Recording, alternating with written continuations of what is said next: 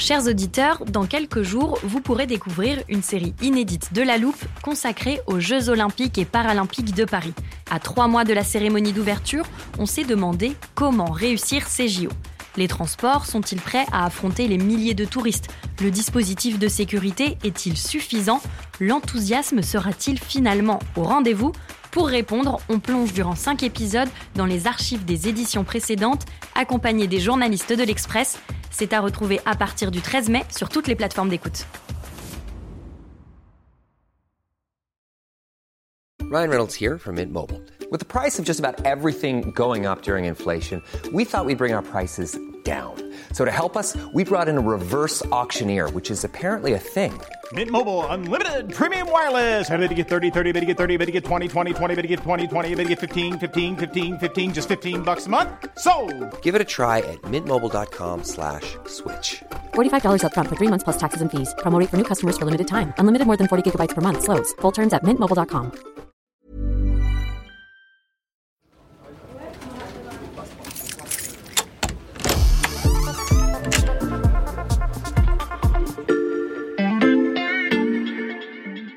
Salut, c'est Xavier Yvon. Bienvenue dans l'armoire de la loupe. Cette semaine, vous allez tout comprendre sur Le Web 3. Web 3. Le Web 3. Si vous voulez être cool, il faut effectivement savoir parler Web 3. Web 3. Elle sait parler de Web 3 et elle est cool. Salut Anne. Salut Xavier. Anne Kagan, tu es chef de la rubrique Tech ici à l'Express. Alors, pas besoin d'être un grand geek pour comprendre ce que Web veut dire. En revanche, pourquoi le 3 Oui, le, le 3, c'est parce que on peut dire en gros qu'il existe trois générations d'Internet. Tu as le Web 1.0, qui est l'Internet des années 90 au Mhm. milieu des années 2000. Euh, ce sont, tu sais, les pages web un peu figées qu'on avait à l'époque et sur lesquelles on ne pouvait pas faire grand-chose de plus que de les lire. Oui, sans trahir mon âge, je m'en souviens. Et puis, euh, on arrive ensuite au milieu des années 2000, le, le Web 2.0, qui est celui qu'on connaît encore aujourd'hui. C'est un web plus participatif. Tu peux faire beaucoup plus de choses, Mhm. publier des photos, des vidéos, des textes. Tu peux euh, les partager, interagir avec ce que les autres personnes postent.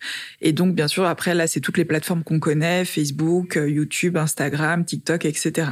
Tu viens de nous décrire les Web 1 et 2. Anne, est-ce qu'on sait à quoi va ressembler cette euh, troisième génération d'Internet? Oui, il y a, une idée qui est très importante dans le Web 3, c'est l'idée de décentralisation. Le Web 2, c'est un web centralisé. On utilise donc beaucoup les grandes plateformes dont on vient de parler.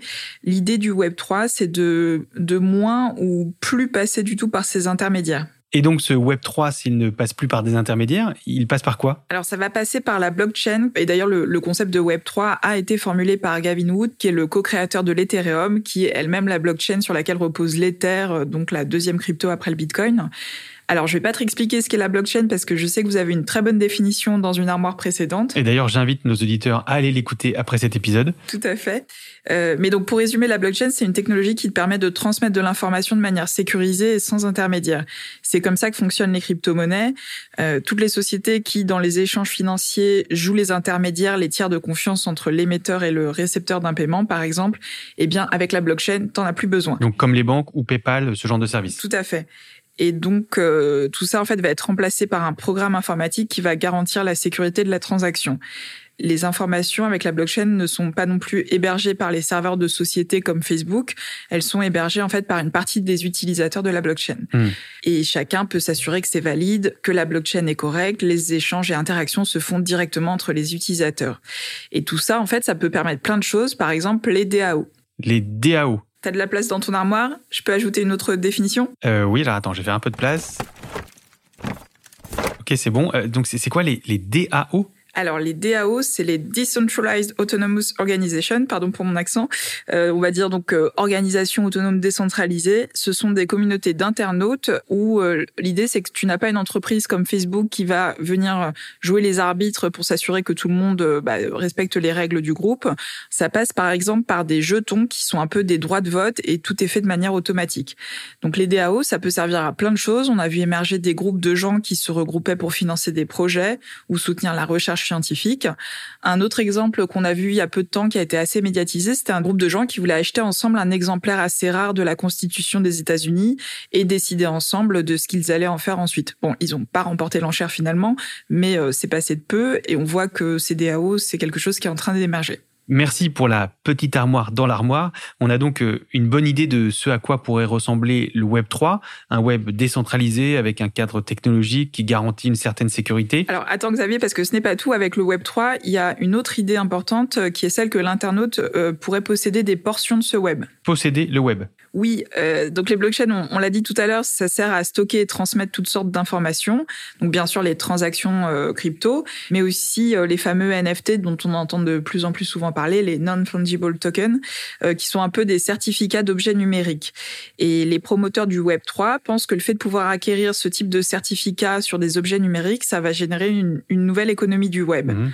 Aujourd'hui, tu as des plateformes qui détiennent le web et qui s'enrichissent sur les internautes parce qu'ils ont besoin que ces plateformes jouent les intermédiaires. Mais si demain les internautes n'ont plus besoin de ces plateformes, ils n'auront plus besoin de les rémunérer et ils pourront acquérir eux-mêmes des portions de web. Et concrètement, qu'est-ce qu'on pourrait faire avec ces morceaux d'Internet? Alors, un exemple de modèle économique qu'on pourrait voir, ce serait de nouveaux modes de rémunération pour les créateurs de contenu, donc les vidéastes, les photographes, enfin, toutes les personnes qui, qui produisent quelque chose. On pourrait se dire qu'elles n'auraient plus besoin de, de gros groupes qui vont les financer et produire et diffuser leur contenu. On pourrait imaginer en fait un artiste qui proposerait directement au public d'acheter des NFT. Lui, ça lui permet de lever des fonds pour financer sa production.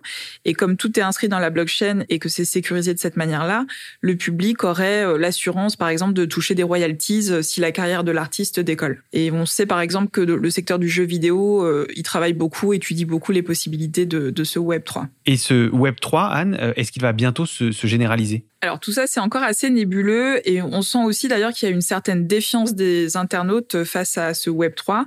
Par exemple, dans la communauté du jeu vidéo, certains joueurs ont l'impression que c'est surtout une nouvelle manière de les inciter à acheter plus.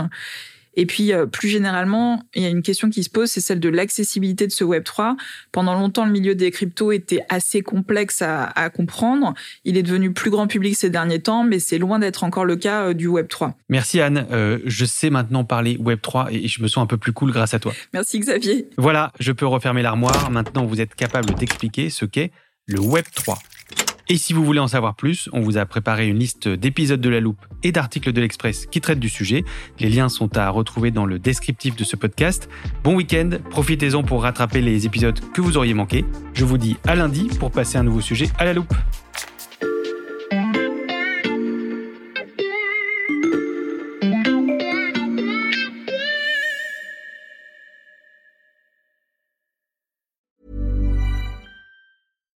Here's a cool fact a crocodile can't stick out its tongue. Another cool fact you can get short term health insurance for a month or just under a year in some states. United Healthcare short term insurance plans are designed for people who are between jobs, coming off their parents' plan, or turning a side hustle into a full time gig. Underwritten by Golden Rule Insurance Company, they offer flexible, budget friendly coverage with access to a nationwide network of doctors and hospitals. Get more cool facts about United Healthcare short term plans at uh1.com. Hey, it's Danny Pellegrino from Everything Iconic. Ready to upgrade your style game without blowing your budget? Check out Quince. They've got all the good stuff shirts and polos, activewear, and fine leather goods, all at 50 to 80% less than other high end brands. And the best part? They're all about safe, ethical, and responsible manufacturing. Get that luxury vibe without the luxury price tag. Hit up quince.com slash upgrade for free shipping and 365 day returns on your next order. That's quince.com slash upgrade.